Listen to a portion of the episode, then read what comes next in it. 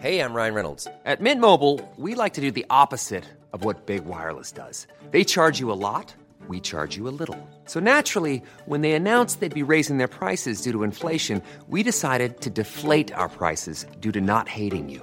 That's right. We're cutting the price of Mint Unlimited from $30 a month to just $15 a month. Give it a try at mintmobile.com slash switch. $45 upfront for three months plus taxes and fees. Promo rate for new customers for limited time. Unlimited more than 40 gigabytes per month. Slows. Full terms at mintmobile.com. La inflación empobrece a la mayoría de ciudadanos, pero ¿qué ciudadanos son empobrecidos relativamente más? ¿Los pobres o los ricos? Veámoslo. En el primer vídeo dentro de esta serie impulsada por Freedom24 para explicar las dinámicas de la inflación, llegamos a la conclusión de que la inflación consiste en una depreciación del valor del dinero que en consecuencia empobrecía a todas aquellas personas que tenían o dinero o derechos de cobro en dinero remunerados a un tipo de interés inferior a la inflación. ¿Y quiénes son las personas que tienen un mayor porcentaje de su riqueza concentrado en dinero o en derechos de cobro, pagaderos en dinero, pero remunerados por debajo de la inflación? Pues tienden a ser las personas más pobres de la sociedad.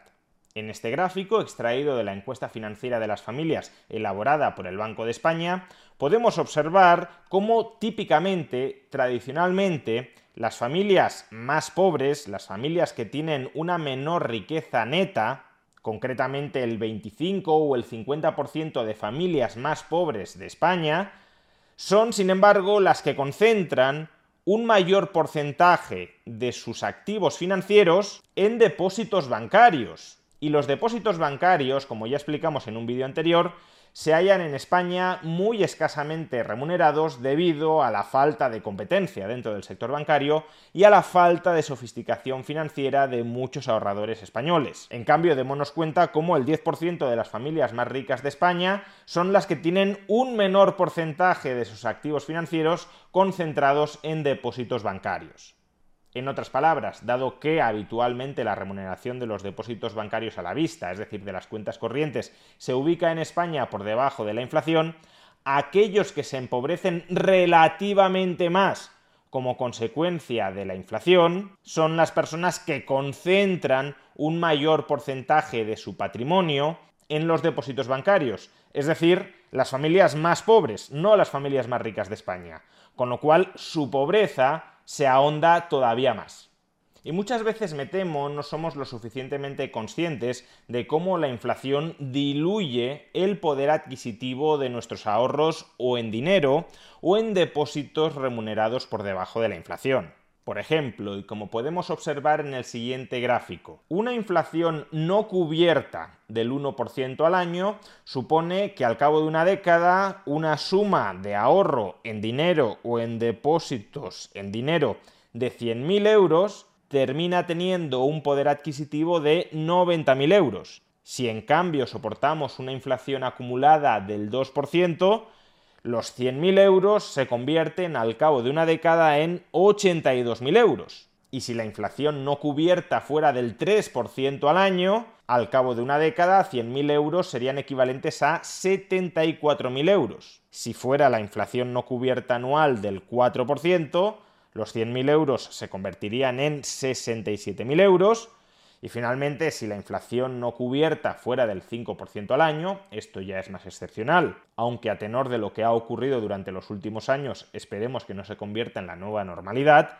si la inflación no cubierta al año fuera del 5%, 100.000 euros se convertirían en una década en 61.000 euros. Por tanto, la inflación devora de manera muy acusada el poder adquisitivo de aquellos que mantienen en su patrimonio dinero o depósitos en dinero escasamente remunerados, es decir, de aquellos que no quieren protegerse frente al poder dilutivo de la inflación.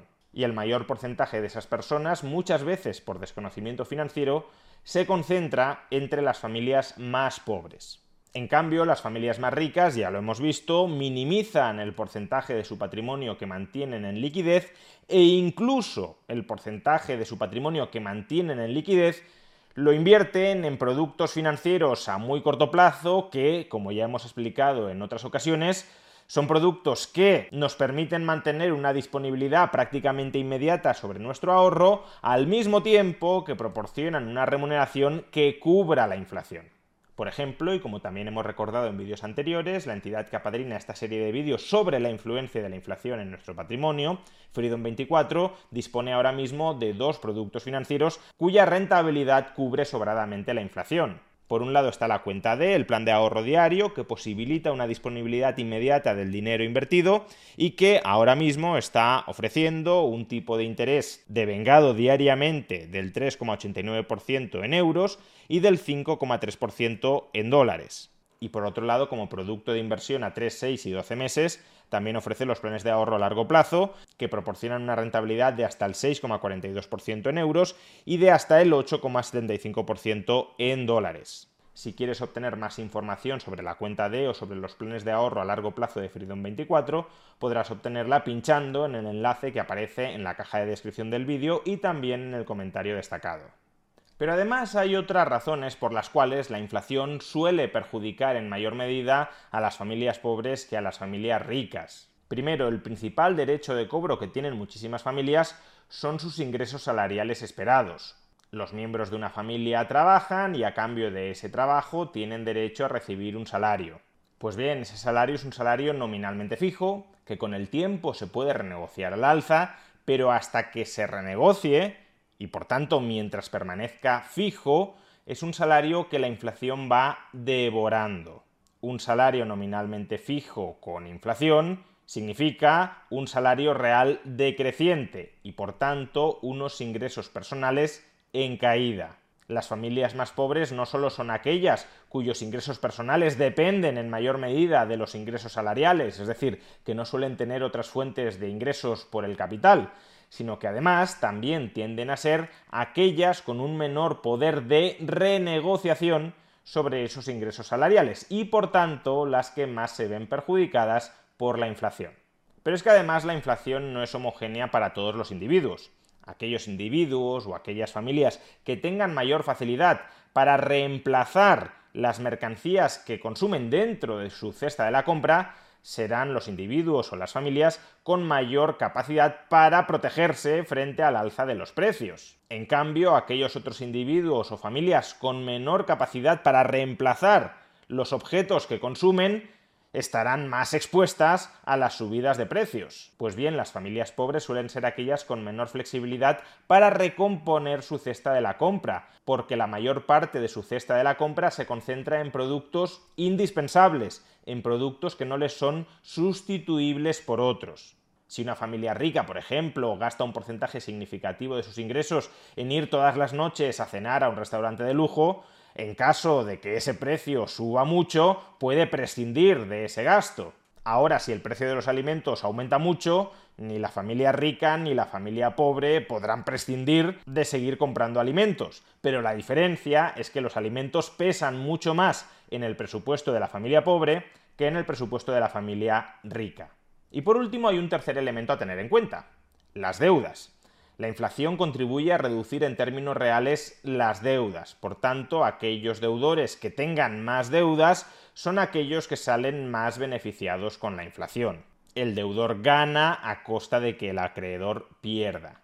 Pues bien, en este caso, las familias pobres tienden a tener un mayor porcentaje de deuda sobre su riqueza bruta, básicamente porque casi toda su riqueza bruta está concentrada en la vivienda y la vivienda la han adquirido a través de una hipoteca, pero en términos absolutos el monto de deuda que tienen las familias ricas es muy superior al de las familias pobres. Por tanto, la inflación beneficia en este caso relativamente más a las familias pobres que a las ricas, pero en cualquier caso beneficia en términos absolutos mucho más a las familias ricas deudoras que a las familias pobres deudoras. Por consiguiente, y en definitiva, la inflación tiende a ser una exacción coactiva de riqueza por parte del Estado con un perfil muy regresivo. Los individuos o las familias más perjudicadas tienden a ser los individuos y las familias más pobres, En cambio, los individuos y las familias más ricas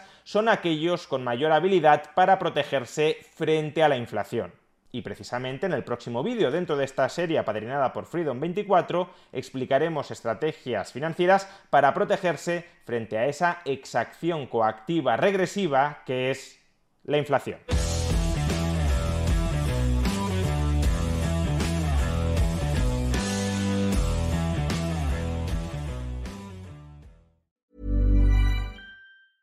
Roundabout Season 2, presented by Nissan, is live now, and we're back to share more stories from the road and the memories made along the way. We're talking rest stops, if we're stopping to get gas.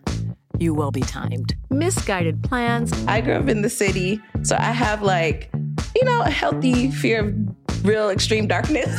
a lot of laughs. Y'all weird, but you, yeah, you, you were different. And so much more.